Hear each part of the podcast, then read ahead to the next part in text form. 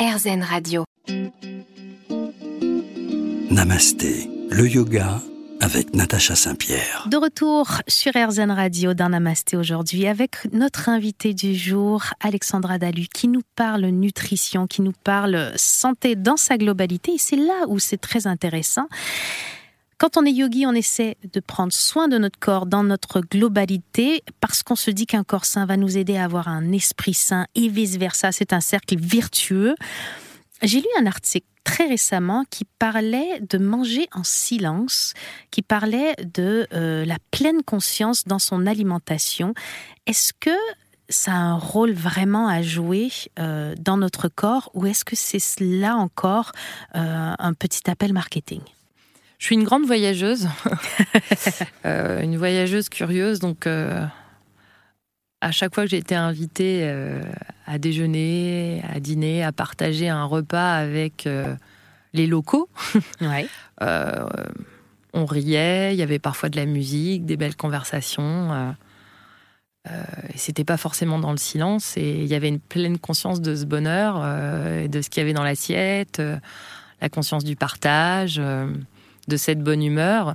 Et puis, euh, j'étais étudiante en médecine, donc euh, je me suis retrouvée euh, assez souvent aussi à, dîner seule ou à déjeuner seule. et j'étais aussi heureuse.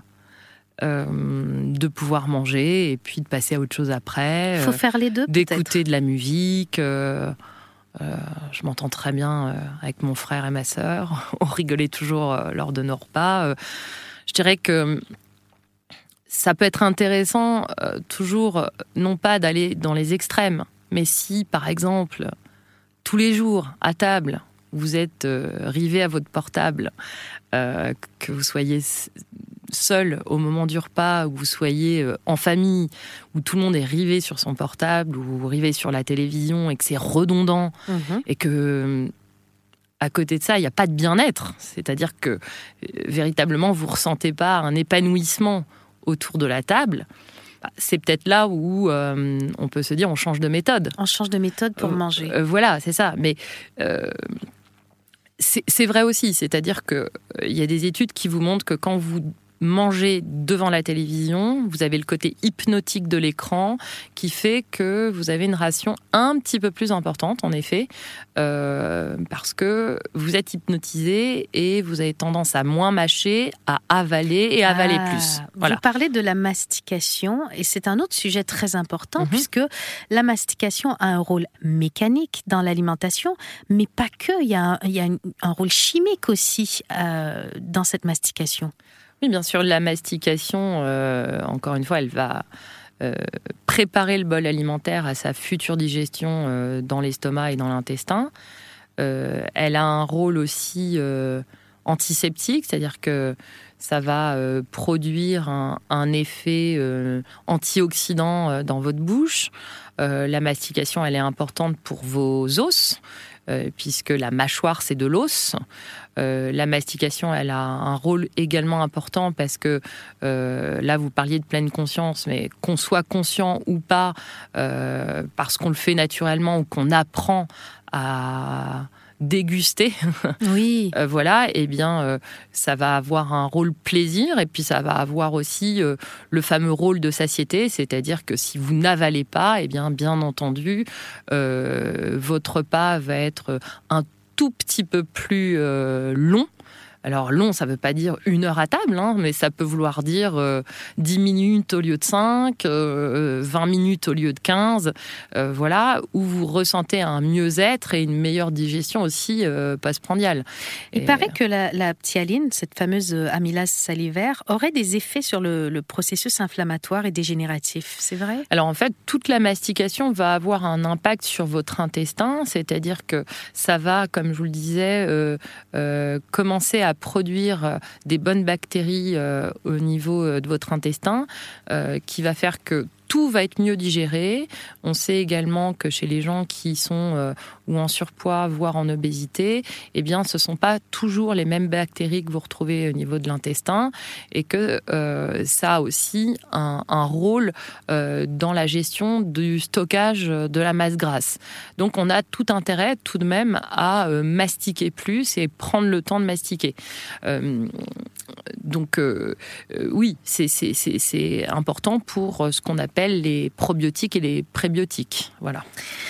On revient dans un instant sur RZN Radio. Restez avec nous. Namasté, le yoga avec Natacha Saint-Pierre. On est de retour sur RZN Radio. On parle alimentation. Et il y a des choses qui vont faire partie, euh, en quelque sorte, notre prise alimentaire sans être vraiment des aliments. Vous aviez à cœur, Alexandra, de nous parler du tabagisme, parce que ça peut avoir des conséquences autre que ce fameux cancer du poumon, évidemment. Alors, cancer du poumon et cancer de la vessie aussi, qui est un peu moins connu, mais qui est le cancer du fumeur ou de la fumeuse. Euh, bon, encore une fois, quand on parle de bien-être et de cohérence entre le corps et l'esprit, euh, les toxiques comme l'alcool et, le tabac ou d'autres euh, drogues du domaine illicite vont, vont pas être propice au bien-être, quoi qu'il en soit, vous avez des conséquences bien sûr à la consommation de ces toxiques. Et entre autres, bah, le, le, tabac va avoir un rôle en effet sur la digestion. D'ailleurs, les fumeurs vous le disent. vous avez un transit accéléré et ils fument pour avoir un transit accéléré ce qu'ils savent peut-être un peu moins, c'est que ça va changer la nature des bactéries, euh, des bonnes bactéries que vous avez dans votre flore euh, commensale digestive, et ça va euh, diminuer l'absorption de, bons micronutriments par exemple. en dehors du fait que quand vous fumez, c'est acide et ça rend, ça rend l'estomac, enfin tous les sucs acides et empêcher encore une fois une bonne digestion. Euh, et une bonne absorption des micronutriments. Donc on, voit euh, là peut-être aussi un, intérêt à avoir un tabacologue et faire le point pour arrêter de fumer. Idem pour la vapoteuse. Euh, hmm. On sait depuis très très longtemps, mais maintenant c'est rendu public, voilà, que c'est exactement la même chose. Donc là, on, serait encore dans un, c'est pas la même chimie, mais on serait encore dans un, un leur marketing finalement, cette fameuse vapoteuse qui a été vendue comme euh, la solution pour pouvoir mm. avoir sa dose de nicotine sans nuire à son corps, on est dans un leurre marketing encore une fois. Mm. Commencer à prendre soin de notre corps, de notre alimentation, euh, en éliminant finalement toutes ces petites choses autour qui nuisent, comme le tabac, comme l'alcool, comme l'excédent de tout, L'excès, je dirais qu'il euh, fait partie aussi de la vie. Sa connotation est, plus propice au, bien-être que l'excès. Euh, mais une vie sans excès, euh, ce serait, en tout cas selon certaines personnes, une vie un peu monotone. Après, moi, je dis toujours à mes patients qui consomment trop d'alcool qu'un un bon vivant, c'est un bien vivant. Voilà, et que nous, les médecins, on est un peu rabat-joie parce que. Euh, bah, parce qu'une fois que vous avez passé votre concours, vous savez, vous êtes à l'hôpital et que vous voyez les gens, euh, les gens mourir, les gens mourir jeunes, les gens souffrir, et que vous avez une conscience de, du côté non glamour euh, de l'excès. Et, d'ailleurs, les études médicales montrent que le médecin fume et boit moins que la population générale, certainement parce qu'il a été happé par, par ce qu'il a pu voir durant ses études et, son cursus euh, professionnel. Je dirais que, encore une fois, on ne change pas une équipe qui gagne, mais quand on est quand même dans une forme de prévention, euh, l'excès n'est pas propice. Au bon, vieillissement. Au bon vieillissement. Après, vous allez avoir des gens qui vous diront, voilà, mon grand-père est mort à 95 ans et il a fumé comme un pompier. Il y a toujours des exceptions pour confirmer les règles? Il y a toujours euh, en science du 5% euh, euh, au-dessus et en dessous et le reste en moyenne.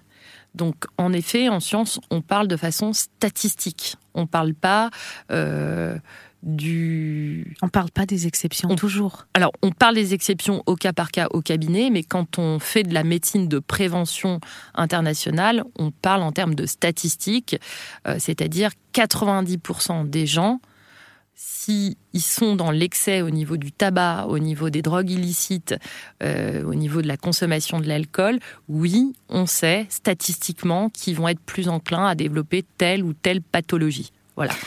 Alors, pour terminer cette émission, je vous dirais, prenez soin de vous dans votre globalité. Soyez heureux, mais tout en prenant en considération toutes ces petites choses qui vont vous permettre de vieillir en bonne santé, avec peut-être, on l'espère, toute votre tête et toutes vos capacités physiques le plus longtemps possible. Et sur ce, je vous dis à la semaine prochaine sur RZN Radio dans Namasté. Merci beaucoup. Merci Natacha.